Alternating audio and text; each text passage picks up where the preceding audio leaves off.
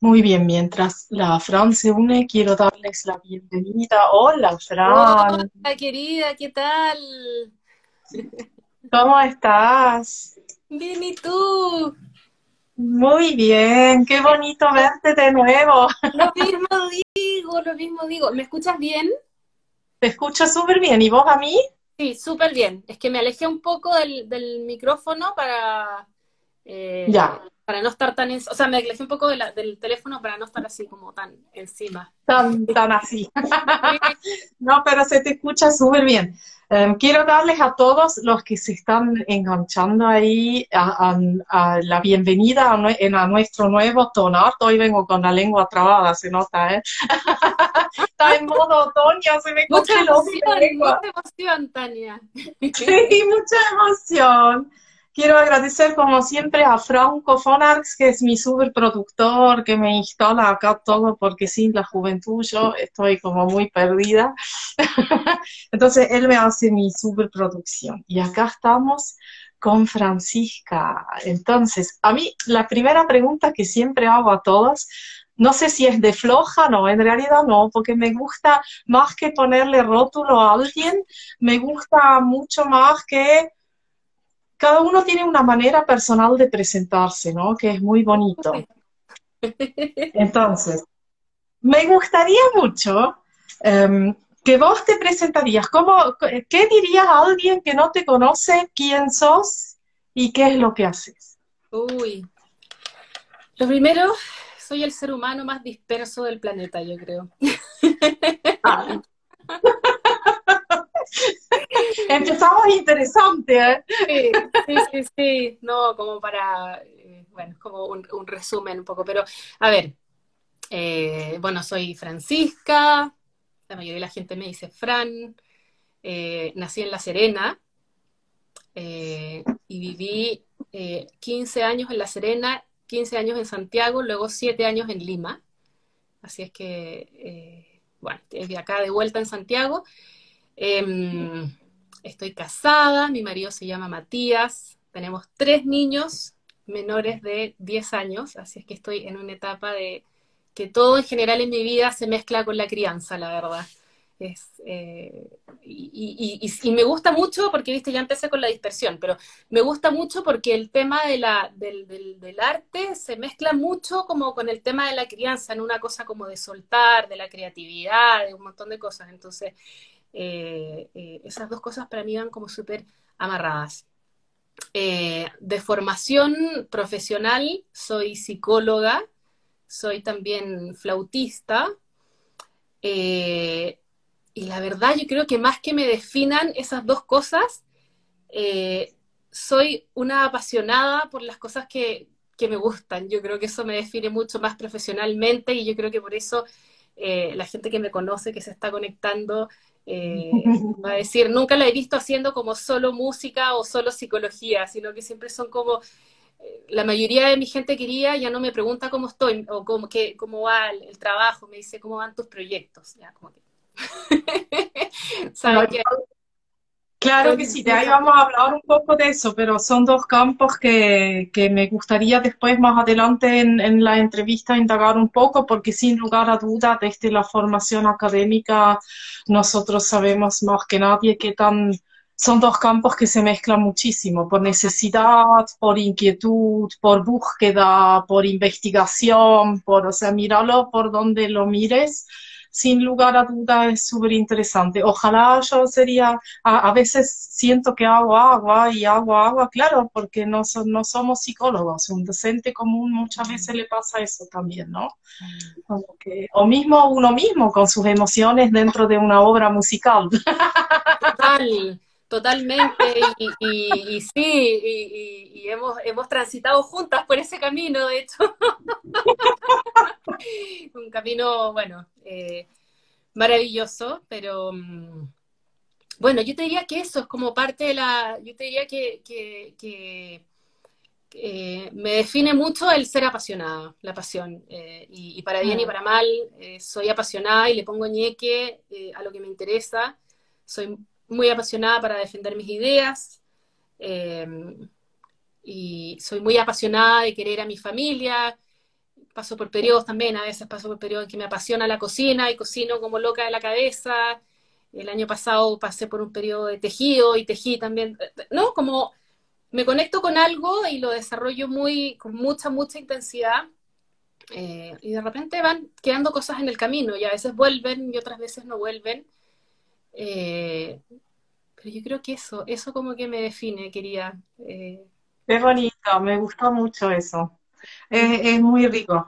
Bueno, pasan eso también, ¿no? Como que la vida te pone cosas y momentos adelante y uno va desandando caminos y algunos uno los sigue y otros son un ratito y después uno sigue por otro, sirven de puente hacia otro lado y eso está súper lindo, o sea, es parte de la vida. Muy lindo. Fíjate que dentro de, hay una frase que no quiero dejar de decirla porque me encanta, pero dentro como de un poco el camino más espiritual que, que, empecé a estudiar eh, en, mi, último tiempo en Lima, conocí una frase que me encantó, que decía que eh, las personas y situaciones, eh, aprendizajes, lo que sea en la vida, llega por una razón, por una temporada o para toda la vida.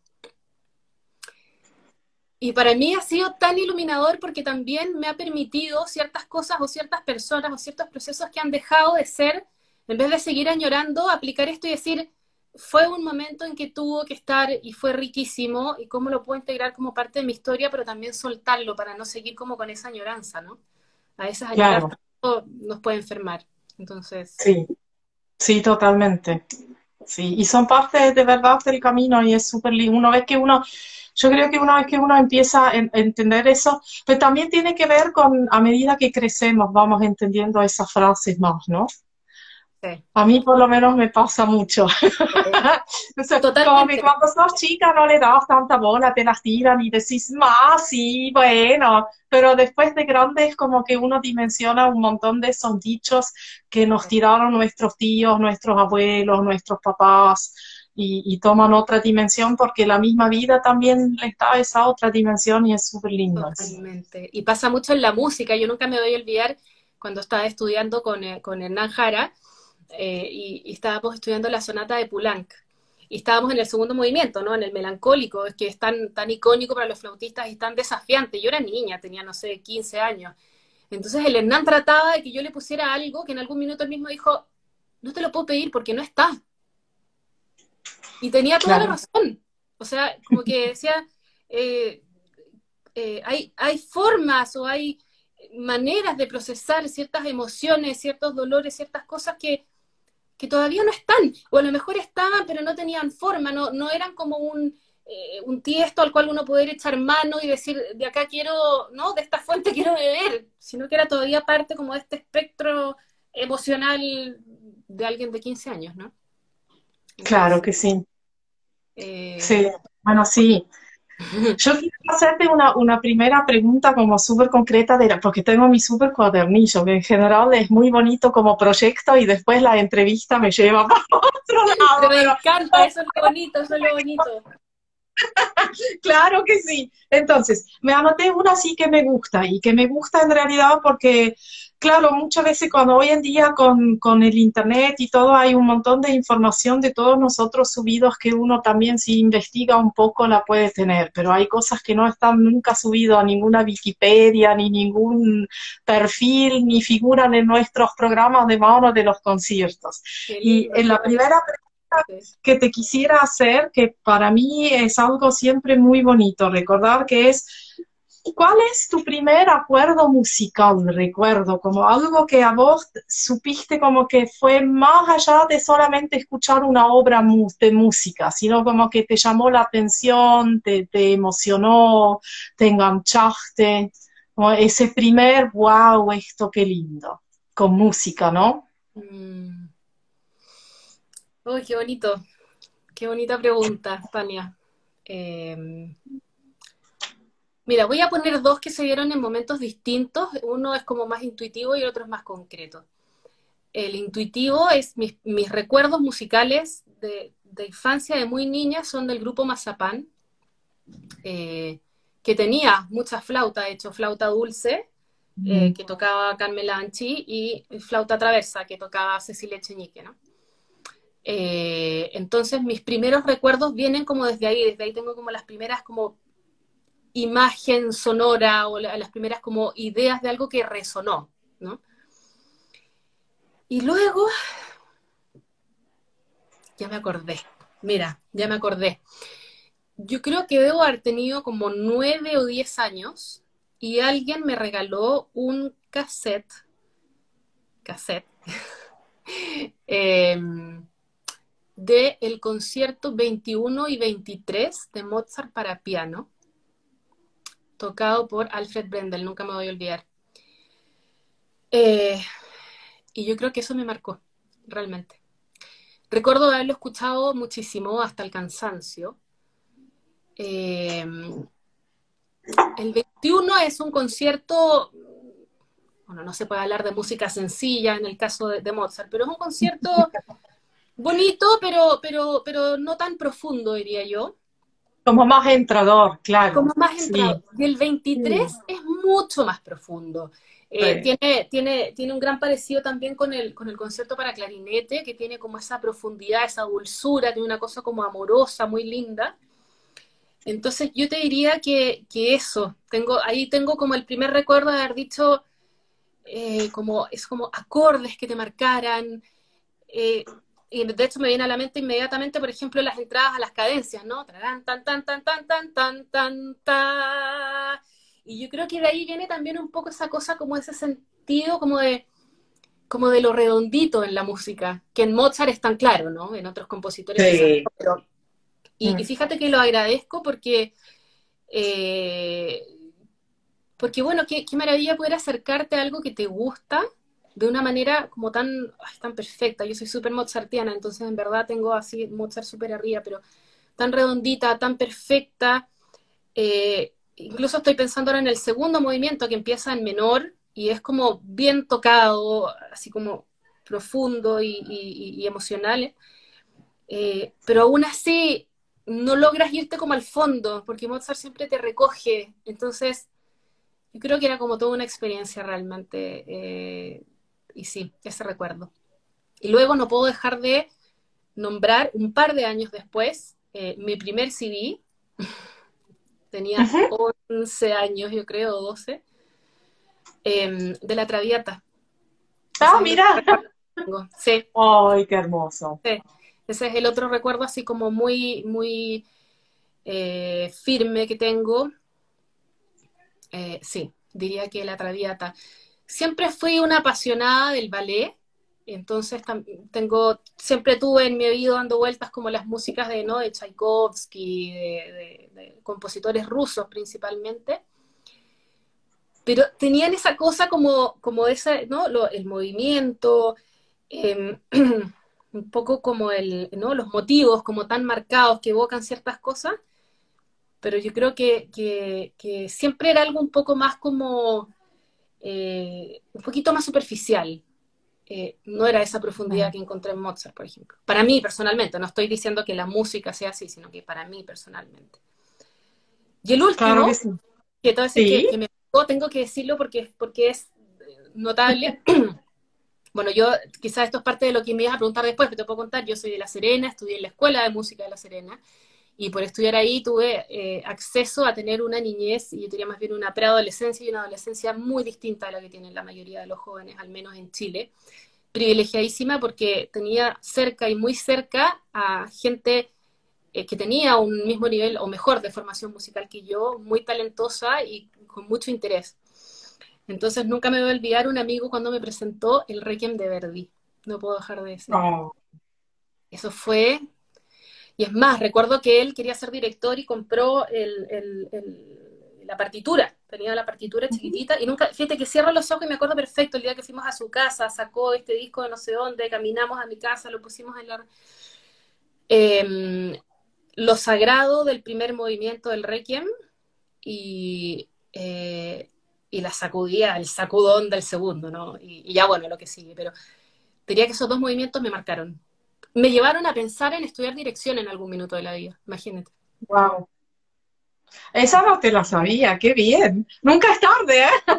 Y te juro que de repente lo pienso, digo, hice un giro en la vida, porque la dirección tiene algo que no tienen, yo diría casi ninguno de los otros instrumentos, probablemente el, piano, los pianistas.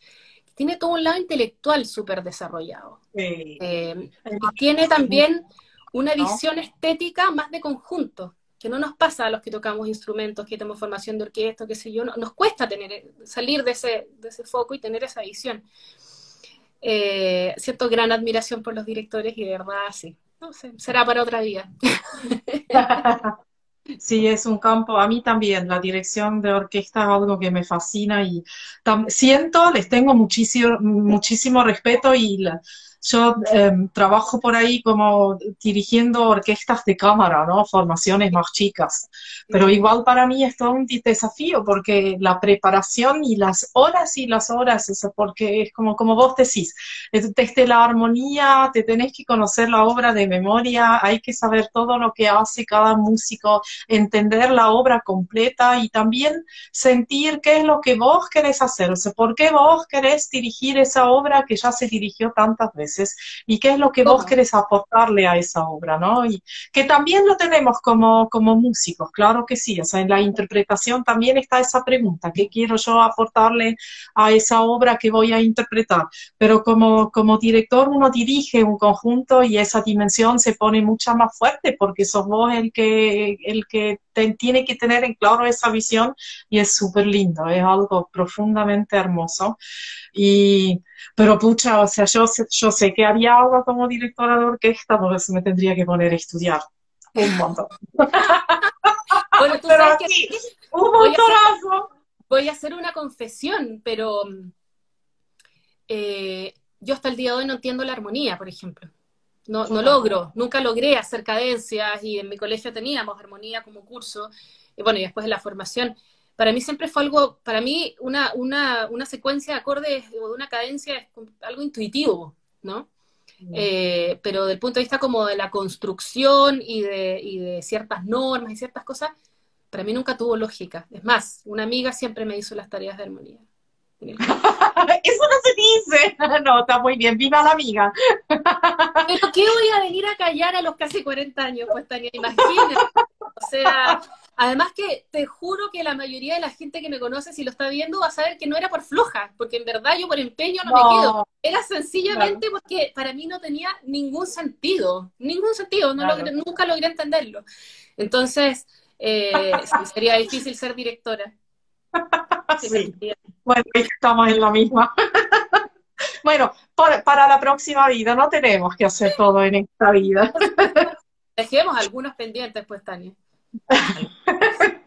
Mira, la, tengo otra pregunta que, igual me gustaría ver un poco, em, que es, em, vos sos, sos, flautista y sos psicóloga, ¿no? Desde, desde formación.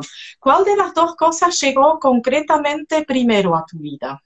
La música la música.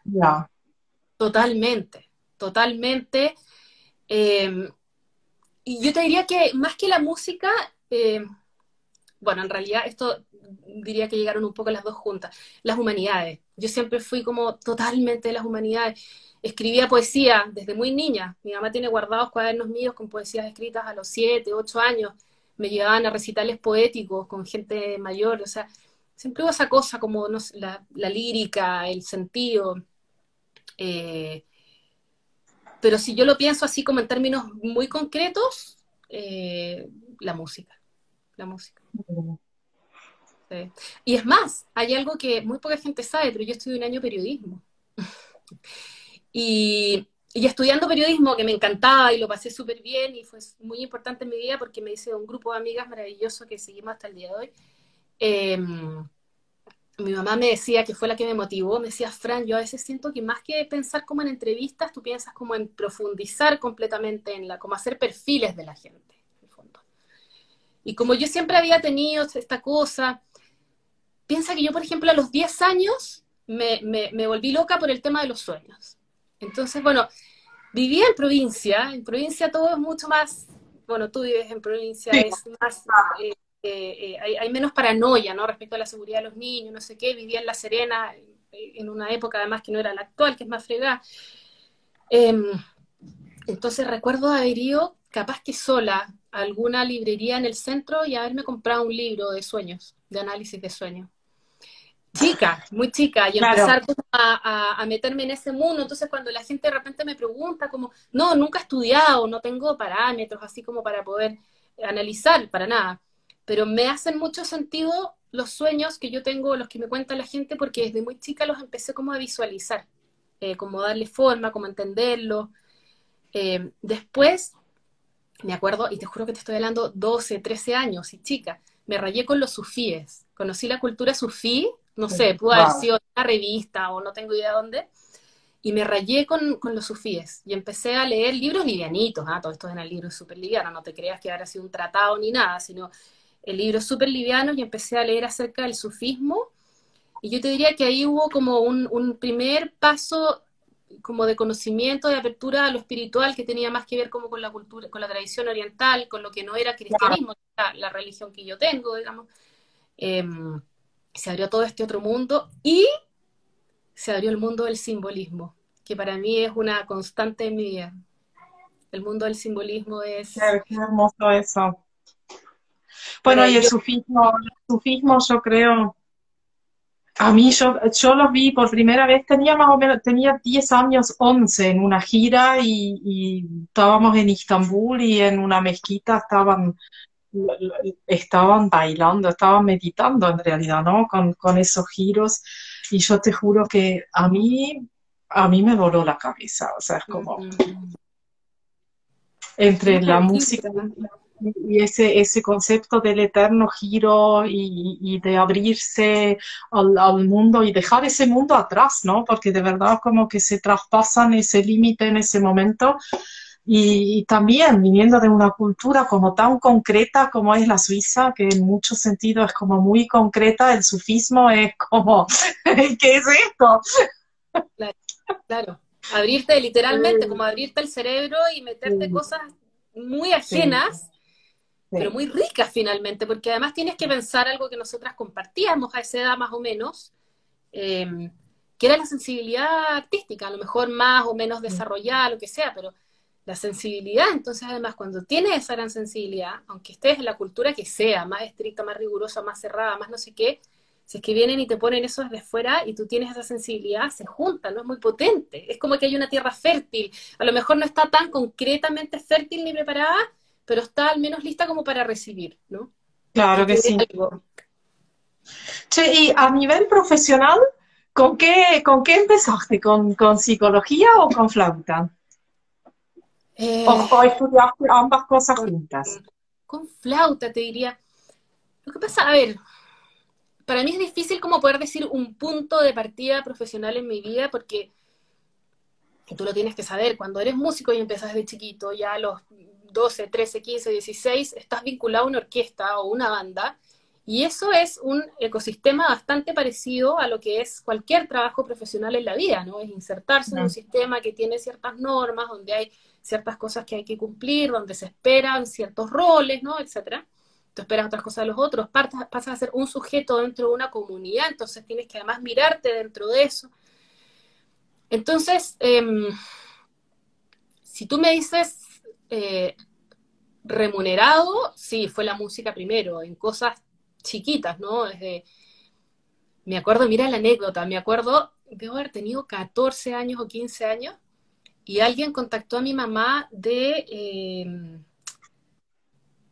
de los masones, de la masonería en La Serena. Pasaste de los sufíes a los masones. Perdón que me ría, pero está buenísimo. Es, una maravilla estas entrevistas porque te permiten hacer como una integración de tu vida, o una desintegración de tu vida, no sé, pero recorrer capítulos que a uno se le habían olvidado. Mira qué bonito. Entonces me acuerdo, niña, imagínate, mi mamá tuvo que partir por explicarme lo que era la masonería. Yo años después, estudiando psicología, entendí el gran arquitecto, ¿no? Y todo esto, un poco lo que persiguen los masones. Em, entonces le dijeron, eh, hay como el, imagínate que era como el acto inaugural del año masónico de la logia masónica de La Serena, y querían un, algo musical y le pidieron que fuera yo. Pero yo no me acuerdo exactamente qué, pero le dijeron a mi mamá, pero es que aquí no pueden entrar mujeres, esto va a ser una súper excepción en ese momento, no sé cómo seguirá haciendo ahora. Entonces, em, hubo como ciertas, ciertos modos, ciertas formas que tuvimos que cuidar. No me acuerdo cuáles eran, pero a esa edad me ha parecido lo más eh, folclórico que había, a los ojos de... Yo me imaginaba que iba a llegar como a la logia de los búfalos mojados, de los picapiedras. Me imaginaba que me iba a encontrar unos señores con unos sombreros de piel, con cuernos, o sea, el imaginario, la fantasía que había en relación a esto era extraordinaria. Imagínate que te vas a meter en una logia masónica a los, sé, 13, 14 años. Uf, fantástico. Bueno, ¿Te a salir. ¿Qué cosa? ¿Te acuerdas que les tocaste?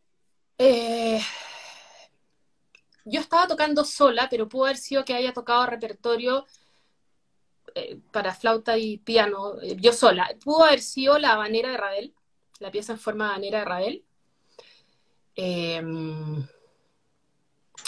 Pudo haber sido el andante de Mozart en Do mayor. Como te digo, todo sola, era sin acompañamiento, pero. Claro. Sí, creo que. Creo que esas obras, sí. Entonces, esos son como los recuerdos de los primeros trabajos remunerados, ¿no? Ya después, la Orquesta Juvenil Nacional, algunos años más tarde.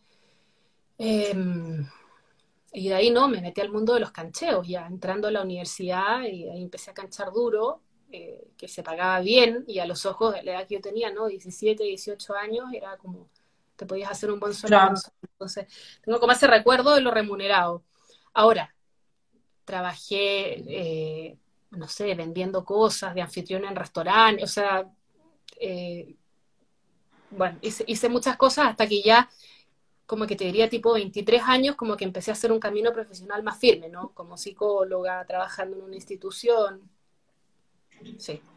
Pero siento que, y me encanta, porque siento que como que siempre he tenido una vida profesional, ¿se entiende? Como que no podría decir, empezó en tal momento es como que siento que desde siempre he hecho un camino, no sé si más o menos profesional, pero...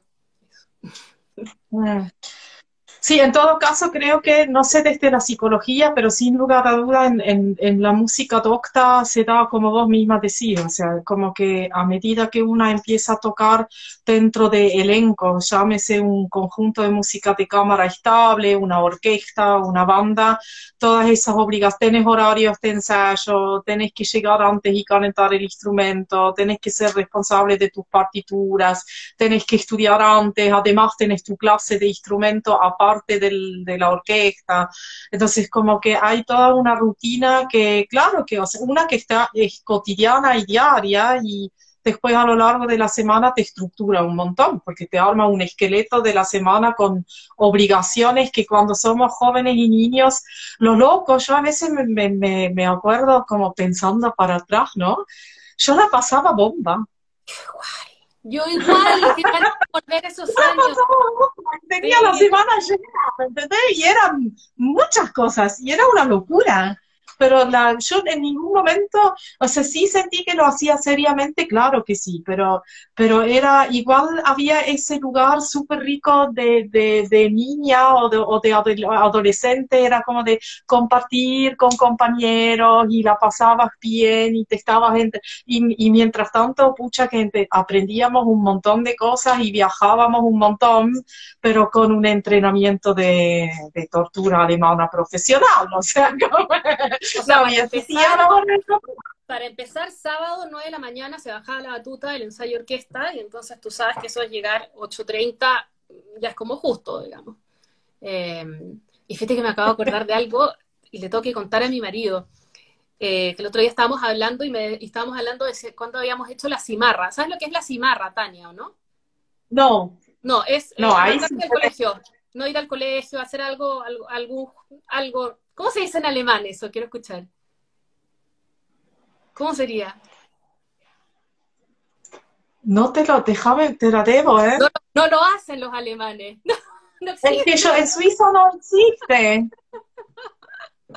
Me mataste con eso. Voy a preguntarle, vos sabés que voy a hacer una encuesta familiar y te la voy a pasar en vivo y en directo. Voy a preguntar ahí, porque las nuevas generaciones, mis sobrinos, mi hija, voy a investigar ahí cómo, si hoy en día en Suiza existe, porque las cosas cambiaron bastante, pero cuando yo era chica en Suiza no sé, uno que yo, bueno, yo crecí en un pueblo súper mucho más chiquito que La Serena, entonces éramos tres gatos locos en el colegio, no había manera de escaparte porque como que, ¿a dónde te ibas? El pueblo, y todos en el pueblo te conocían, era imposible, ¿me entendés? Te mandaba el panadero de vuelta al colegio. Claro. Claro, claro. Pero mira, eh, me, acordé de esto porque, porque estábamos hablando de eso con mi marido y dije, no, yo no, no tengo recuerdo de haber hecho la cimarra. Y ahora conversando contigo lo entretenido que era el colegio y tal, sí me acuerdo, la hacía y me arrancaba a tocar flauta. El colegio donde yo estaba tenía como el colegio, ¿no? Colegio con todos los cursos y etcétera, ¿no? Las cosas que cursa. Y al lado el conservatorio de, la universidad, donde, eh, bueno, estudiaban los estudiantes universitarios música y los que éramos de la escuela de música estudiábamos música ahí. Y yo me arrancaba, me arrancaba. Para estudiar. Pero como era responsable y, en general cumplía y no, había problema, eh, no, nunca me hicieron problema. Pero sí, me arrancaba. Esta, va a estudiar, eh, esta, no, si no está fuera del colegio, está estudiando flauta, ¿no? Ayuda para la matemática. ya. Em, después, me gustaría un poco em, hablar también em, sobre lo que anuncié al comienzo, ¿no? Como esa unión como vos decís, hoy en día tengo proyectos más que soy psicóloga o, soy flautista. Entonces, como, este, porque yo me imagino, yo hoy me puse a pensar cuando me armé como las preguntas, ¿no? Como el, el, el, mini guion. Entonces, como que, pucha, pero, y me puse a pensar, ¿por dónde podés unir psicología y música? Y se me ocurrieron, pero un montón, porque hay tantos por dónde unirlo. Entonces, creo que va a ser más fácil, ¿ves? Este, que entre las dos mencionemos por dónde se podría saber, como, contanos un poco de qué proyectos tenés en este momento, qué te, cómo unís esos dos campos que, que son tan opuestos desde alguna parte, pero tan cercanas desde la necesidad, ¿no? Mm. Mira, yo creo, y por eso hace un rato te decía, como soy como una, como de las pasiones que tengo y de las cosas que me guían como mucho en la vida es el simbolismo. Y creo que eso es algo que tienen en común la música y la psicología, que eh, las dos tienen simbolismo, el, el, el símbolo es muy fuerte y muy importante en las dos, ¿no? Entonces, eh, yo te diría que eso es algo que, las une. Mira, posibilidades de unir la música y la psicología hay infinitas, de verdad. Yo creo que todavía no se han inventado todas y cuando tú pones estudiar música y psicología en distintas universidades del mundo te aparecen miles de especialidades que puedes tomar. Desde lo estético, eh, desde eh, la salud, desde, bueno, desde la sociología, ¿no? Infinitos mundos. Yo en este momento estoy trabajando en dos, que son mis, mis proyectos eh, pasión en este momento, mis motores. Uno es todo lo que tiene que ver con eh, la vinculación de la música y las personas, así tan simple como suena. O sea, puede ir desde lo más simple hasta lo más complejo. Em, y, lo más simple podría ser, eh, por ejemplo, tratar de, que no es tan tan simple, pero para entenderlo, ayudar a todas las personas, por ejemplo, a meterse y a entender y a desentrañar un poco sus universos emocionales a través de la música, por ejemplo, utilizando la música como un instrumento. Entonces, trabajo como consultora para algunas organizaciones donde eh, escribo acerca de eso, o armo listas de reproducción que tienen como alguna temática específica, o trabajo del duelo, em, eso. Y por otro lado, el, poder de la música, diría. El poder de la música en, Hay una vinculación que además cada vez está maravillosamente más... Eh, eh, con, mucho eh, fondo científico en torno a cómo la música y la escucha intencionada de determinadas cosas en determinadas situaciones puede ayudar. Entonces te voy a poner un ejemplo concreto que es un sueño que tengo llegar a trabajar eh, me parece que es en Holanda, donde en algunas salas de hospitales de prematuros tienen músicos y cuando los prematuros se desregulan, ¿no? es muy propio a los prematuros que se les desregula la respiración, los latidos, les tocan tambor marino y se vuelven a regular, por ejemplo. Wow. Eh, Luego tienes todo lo que, lo que llega un montón por, por, ¿no? por, redes sociales, Instagram y tal, de estos videos, como por ejemplo de em, los procesos de recordación en los pacientes con, con, con daños. Exacto, y en general como con mm. demencias, ¿no? Porque las demencias es algo inevitable, ¿no? Hay un desgaste de, las neuronas que mm. necesariamente lleva a distintos procesos de demencia. Y cómo la música logra activar ciertas zonas del cerebro, em, que al activarse no solo puede generarse el posteo bonito, el señor tocando el piano, bailando, ¿no? El viejito súper tierno, sino también todo eso significa un chorreo dopaminérgico que hace muy bien. Y por eso claro ese sí. chorreo dopaminérgico es el que hace que después esa gente quede como activada, quiero más, ¿no? Como, entonces, por ejemplo, tienes todo lo que tiene que ver con eso. Em, eh, ya, es una área. Luego tienes todo lo que tiene que ver con el poder de la música a nivel de comunidades, y esto tiene que ver con una vinculación como oyente o todo lo que tiene que ver con eh, lo que implica aprender a, hacer música, ¿no? ya sea música popular, folclore, eh, música clásica, con mayor formación o menor formación, da, lo mismo el nivel o lo que sea, sino eh, todo lo que eso produce a nivel de desarrollo cerebral es realmente extraordinario y, potencia una serie de cosas que pueden eh, ayudar a las personas en el futuro, en distintas cosas, en la niñez o la juventud, incluso en la integración de ciertos procesos, etc. Bueno, hay todo otro campo gigante que es la musicoterapia también, que es una maravilla. Eso, yo soy muy estudiosa de eso, del poder de la música, y, y, tú decías ahí en algún momento una publicación, dijiste una que leía mucho, yo creo que lo que más leo es de eso, me apasiona realmente. Tengo muy mala memoria, así es que todo lo que leo se me olvida, pero, pero subrayo mucho los libros y si en algún momento alguien me quiere preguntar, yo puedo ir y buscar el libro y, contarle y tal. Lo que siempre, no me queda mucho contenido, pero siempre me queda la pasión, siempre queda así como, qué fantástica que es la música.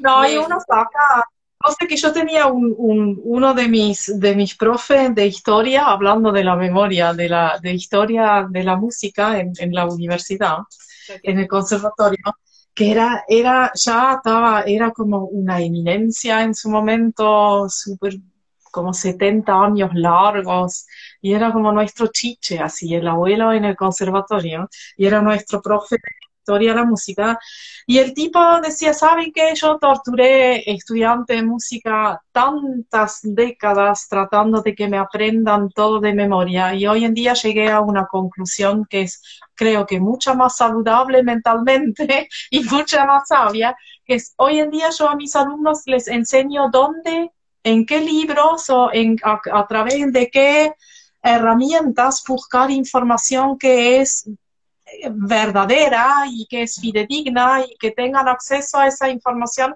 y que la sepan dónde buscar, que no se aprendan las cosas de memoria, pero que sí sepan dónde buscar. Y yo te juro que para mí esa fue, hasta el día de hoy, en, cada uno de mis proyectos, creo que fue uno de los mejores consejos que me dieron y de, las mejores enseñanzas que me dejaron en el conservatorio también, ¿no? que muchas cosas... Es súper lindo eso, como que así que seguí leyendo tranquila, subrayar todo lo que quieras subrayar. No, lo que sí hago es que comparto mucho, ¿no? Porque me, me, tengo esa, como una cosa de que si hay algo que me gusta, lo quiero compartir. Eh, eh, soy como, como, siempre tengo como una lectura como epifánica de los libros. Siempre hay algo que es como, ¡Oh! entonces inmediatamente lo quiero compartir. No sé si la gente lo lea, pero bueno, pero esa cosa como de, tenemos que mostrarle esto al mundo, ¿no? Como esa lectura.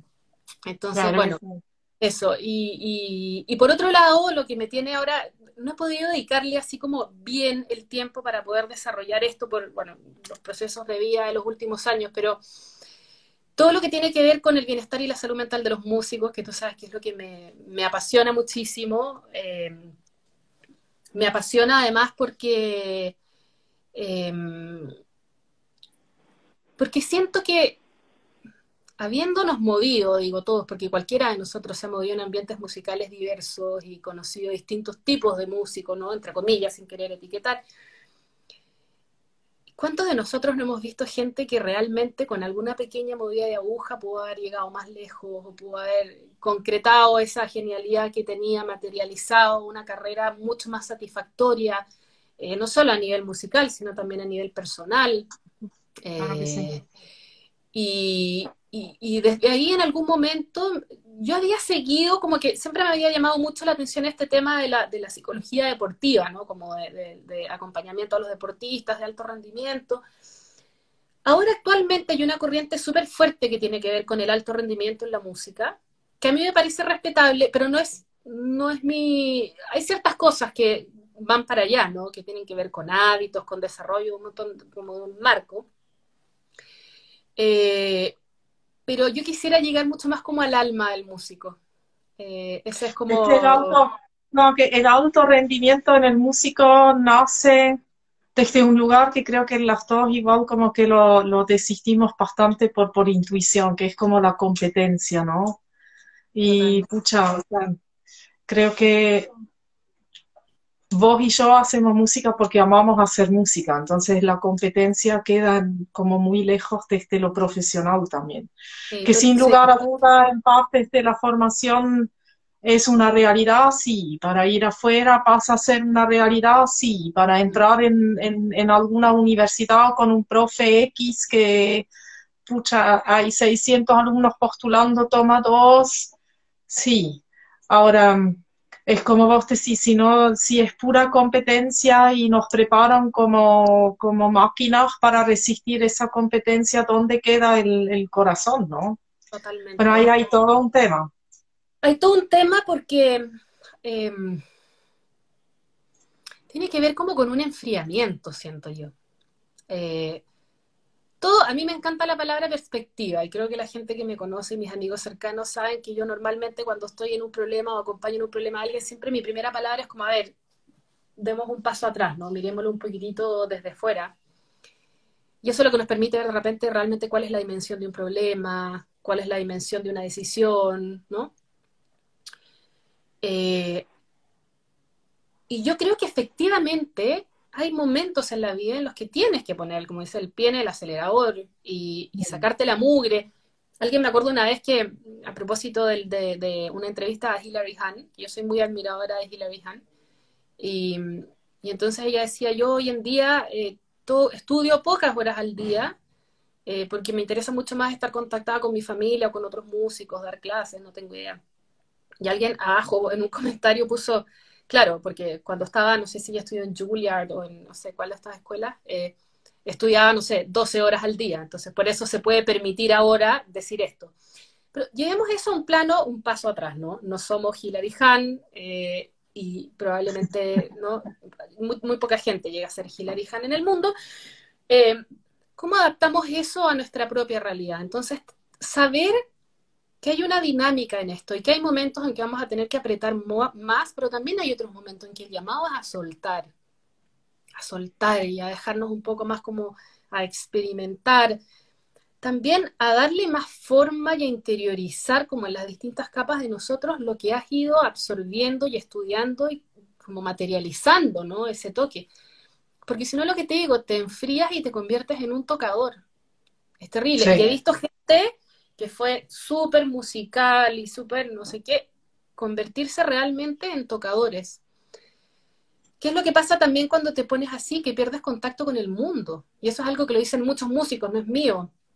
Muchos músicos dicen, el contacto con el mundo es vital para poder ser un buen intérprete.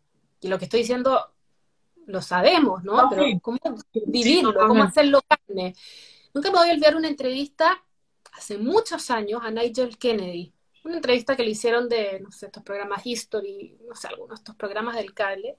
Nigel Kennedy creo que cumplía 40 años en ese momento, el violinista, y, estaban hablando en la entrevista y en algún momento le dijo, sí, porque, porque esto es como la, dijo una palabra, no sé, una palabra intrincada, no tengo idea, herencia por inventarte.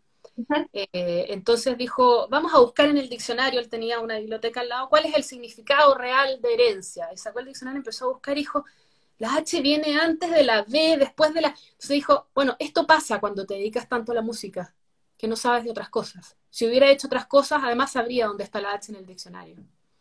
Entonces, eso es un caso súper puntual y es una cosa como anecdótica y pudo haber pasado ah, como pero... a mí, fíjate que me caló bastante, porque lo vi en un momento de mi vida donde yo estaba tan inmersa solo tocando flauta, que empecé a sentir una necesidad súper fuerte por tener otros contenidos, y entonces empecé como a meterme como por el lado de la estética, ¿no? Que es una mirada un poco más intelectual de, la, de las artes en general. Eh, pero, pero eso me marcó muchísimo, ¿no? Como, entonces, de nuevo, pienso dos cosas. Poner perspectiva. Hay momentos en que la cosa tiene que ser más dura, pero y hay que apretar y, y sacrificar un montón de cosas, ¿no? En pos de un objetivo pero el tema es cuando llegamos al objetivo y ahí trazar nuevos objetivos y ver hacia dónde sigue el camino. El problema es que hay mucha gente que de repente llegan, empiezan a llegar desde fuera objetivos y objetivos y objetivos y se va metiendo como en una bola de nieve y en algún minuto ya no se da cuenta hasta que esto explota en una depresión. Claro, en sí, en un colapso. ¿No? no digo que a toda la gente le vaya a pasar, no estoy haciendo así como un modelo de esto, pero eso suele pasar y puede pasar. Entonces, por eso que no solo mi tema es como la salud mental y la atención psicológica, ¿no? sino que eh, le he dado como un lado fuerte que tiene que ver con lo que se llama la psicoeducación, ¿no? Cómo generar un cuerpo de conocimiento y tratar de meterse en las universidades, los conservatorios, las orquestas juveniles e infantiles, para que esto se pueda transmitir de una forma más natural, ¿no? Qué bonito. Tengo una pregunta que la hizo Em, en su momento el Franco, cuando te acuerdas que en, Instagram había un, tiempo como una cafetita así para preguntas, y Franco hizo una pregunta. Franco pregunta, ¿cómo crees que afecta psicológicamente el hecho de estudiar música a un niño o adolescente? Uh. Tengo que respirar profundo antes de decir eso. Mira, eh, yo creo que no depende tanto del niño depende de su entorno. Yo creo que el estudiar música en sí siempre va a ser bueno. Eh, depende del entorno con cuánto acento pongan en ciertas cosas, cuántas cosas tiene que ese niño dejar para poder estudiar música. Eh, cuánto se engolosina el entorno si este niño es bueno con empezar a cercenar ciertas cosas que están alrededor para enfocarlo cada vez más solo a esto, ¿no? Eh, hay casos en los que se da de manera natural, por ejemplo, en el caso mío fue así, yo misma empecé como a cortar ciertas cosas porque en verdad yo lo que quería era tocar flauta, tocar flauta, tocar flauta. Em, pero hay casos, yo misma veo ahora en Instagram, por ejemplo, ahora ya no es tanto, pero en mi generación había como una, eh, como una idolatría a los músicos chiquititos, ¿no? Me acuerdo el, violinista que tocó el concierto de Tchaikovsky a los cinco años, el pianista que tocó el concierto de Rachmaninoff a los ocho, y era como, ¡oh! y yo tenía doce y decía, y recién toco Vivaldi, y además me equivoco, ¿no? Eh, claro, eh, esos niños maravillas que después se caían, pobrecitos, sí, no, sí.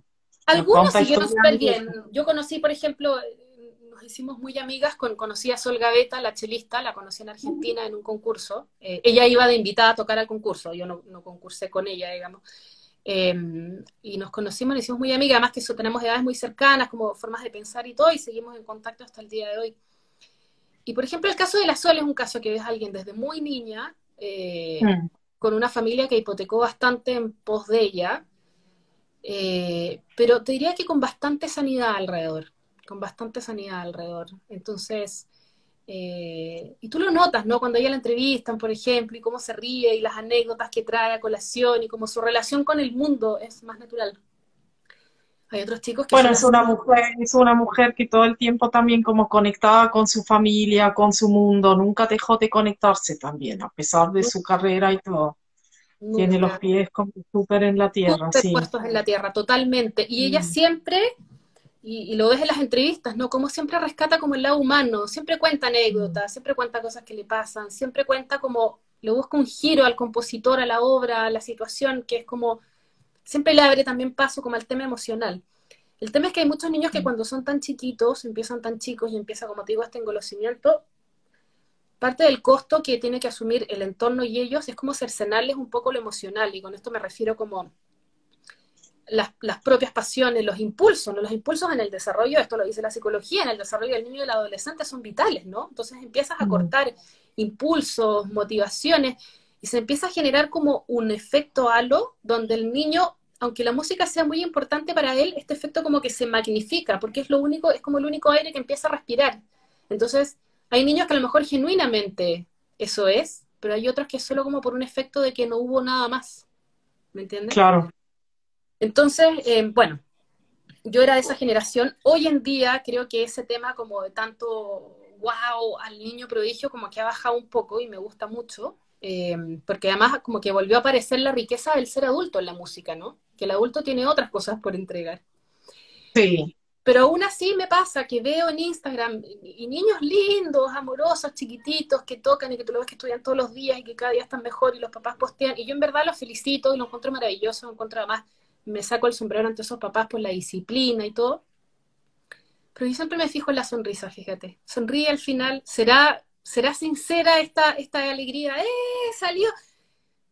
¿Será realmente? Fíjate que hoy día me mandaron un video que está como viral por estos días, eh, de un niñito que el papá le... Yo creo que capaz que el papá sea algún famoso, solo que yo no lo conozco, pero una entrevista para la BBC donde hay un niño que debe tener dos años y medio o tres años, donde el papá toca distintas horas al piano y el niño las va reconociendo. Pero es impresionante, es un niño con una memoria que es una, una manga de neuronas en, toda la zona de la memoria. Eh, y me lo mandaron por distintos lados, ¿ah? Fran, a ti te gustaría esto, porque... Entonces le lo vi el video, lo, lo vi bien consciente, y le respondí, les dije, gracias por mandármelo, y sabes que me gusta particularmente porque el niño lo veo genuinamente feliz haciendo esto. Ese niño gozaba realmente escuchando lo que escuchaba, y se lo hacía como un juego, no este side listening y todo eso. Em, lo que me pasa con otros niños que veo en otros casos que digo, ¿Cuánto hay de genuino realmente en esto? Y la verdad al final, o sea, ya me voy a poner así como la parte romántica de la entrevista, pero lo que hemos hablado el último tiempo tanto, ¿no? Como cuando ya tienes esta edad y empiezas a mirar con más perspectiva hacia atrás y te das cuenta lo que dejaste, lo que pudiste haber hecho, lo que no, uno empieza a hacer como una evaluación. Y yo digo, yo creo que esos niños podrían lamentar mucho más adelante, ¿no? Entonces me, mm. me preocupa, yo ahora como mamá, como mamá me preocupa. Me preocupa. Claro que sí. Algunos dónde queda la infancia. Sí, algunos yo los acusaría de abuso, literalmente, pero, no, no, no voy a ser esa psicóloga, no esa que, no, sí, vale. Eh, pero, pero, pero hay situaciones en las que de verdad yo me cuestiono, ¿será, será real? ¿Será eh, cuánto se está respetando, no? Eh, el, el, el, lo que quiere el niño de, de lo que el papá quiere lograr, ¿no? Como... Y ahí también hago un ojo eh, a los profesores, a los profesores de niños chiquititos, de ojo con los comentarios a los papás, porque a veces hay comentarios que marcan muchísimo la vida de los niños, ¿no? Es como, es que este niño es un genio, es que este niño es un Mozart, es que yo nunca había visto nada igual.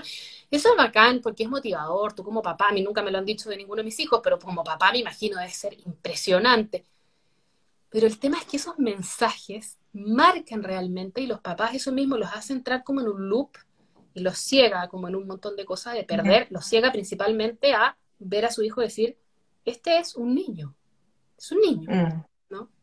Eso sí, claro que sí. infancia. Eso, eso. Sí, es súper. Mira, quiero hacerte una última pregunta, porque se nos fue la hora volando, nena. Qué extraño, tratándose de nosotros. Cortamos y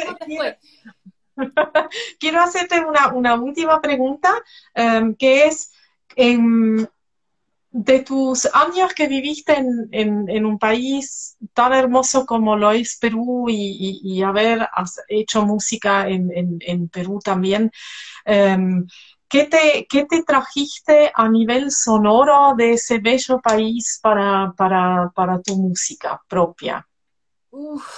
libertad. Libertad. Em, yo me fui a Perú y llegué a Perú en un periodo en que yo estaba muy seca musicalmente. Eh, y, la verdad es que por distintos motivos me había alejado del toque, no de la música, nunca me había alejado de la música, pero me había alejado un poco como del toque. Eh, y yo misma como que me había cerrado, me había bajado la cortina, como bueno, game over, ¿no? Esto ya nunca más puedo volver a tocar con orquesta, ya, por distintas cosas. Y llegué allá y empezaron a darse posibilidades y cosas y empezaron a salir, eh, eh, bueno, no sé, veo a mi querido amigo Pedro conectado en este momento, Pedrito, que tocamos cuántas eh, Madame Butterfly juntas y orquestas, consagraciones de la primavera y etcétera. Em, y, yo creo que a lo mejor Pedro no lo sabe, pero quizás no se hubiera imaginado con la pasión y la involucrada que me dio con la música que yo realmente venía de esta sequía que, con que venía, ¿no? Mm. Eh, entonces, bueno, pasó eso, pero ¿por qué yo creo, por qué te digo la libertad? Eh, porque me desprendí de todo lo que musicalmente para mí había significado muchas cosas en la infancia y en la juventud, que fueron como muy intensas. Entonces allá yo te juro que siento, y siempre digo, y este fue yo, soy creyente, entonces siempre pienso que, que, eh, que, sí, fue como una segunda oportunidad, como que Dios, en realidad, nos fuimos por el trabajo de mi marido, pero yo creo que también era porque Dios quería que yo tuviera ya una segunda oportunidad, que aquí no se iba a dar, yo no la iba a buscar, me iba a sentir que no era suficiente, lo que fuera. Eh, entonces me libré de todas esas ataduras. Era una flautista, daba lo mismo si yo de chica tocaba esto, gané este concurso, hice no sé qué, pasó tal. Eso daba lo mismo. Yo tenía que ser una flautista que tocara en un determinado nivel para poder cumplir con ciertas expectativas. Lo gocé, lo gocé, lo gocé, lo gocé eh, de una manera intensísima. Eh, entonces, por eso te digo, me traje, me traje la libertad. El, el, que, el, el haber eh, el haberme vuelto a conectar con la música desde otro lado, desde otra edad, desde otra situación de vida, desde todo. Em, sí, se te diría eso. Y, y anécdotas bien increíbles, la verdad. Mira, yo siempre cuento esta. Cuando yo llegué a vivir a Perú, mis amigos chilenos me decían, Fran, si es que va, tienes que escuchar a Juan Diego Flores en Perú, tienes que escuchar a Juan Diego Flores. Yo nunca fui operática, que mi primer CD que me encantó fue La Traviata, mm. es porque me marcó, pero nunca fui operática. Tienes que escuchar a Juan Diego Flores. Y mis amigas de canto más popular me decían, tienes que escuchar a Eva tienes que escuchar a Eva me fui con estas dos cosas. Entonces, al poco tiempo que llegué a vivir a Lima, eh, Juan Diego Flores fue a la temporada ópera a cantar Guillermo Tell, nunca me voy a olvidar. Yo creo que Pedro estaba tocando en ese Guillermo Tell. Em, y fui al teatro. Pagué lo que no tenía, porque tengo que ver a Juan Diego Flores, o que era Juan Diego Flores, era Juan Diego Flores. Terminé tocando con Juan Diego Flores, imagínate. ¡Qué buena! o sea, no con, ¿no? Pero dentro de la orquesta, eh, acompañándolo para un, par, dos, tres conciertos que se hicieron. Em, y luego Eva y John, que siempre la escuché allá, porque más, bueno, Eva John es todo un ícono, ¿no? Y también terminé acompañando a Eva John. De hecho, en el mismo concierto con Juan Diego Flores. en, el, en el Estadio Nacional de, Perú. O sea, una cosa así en verdad.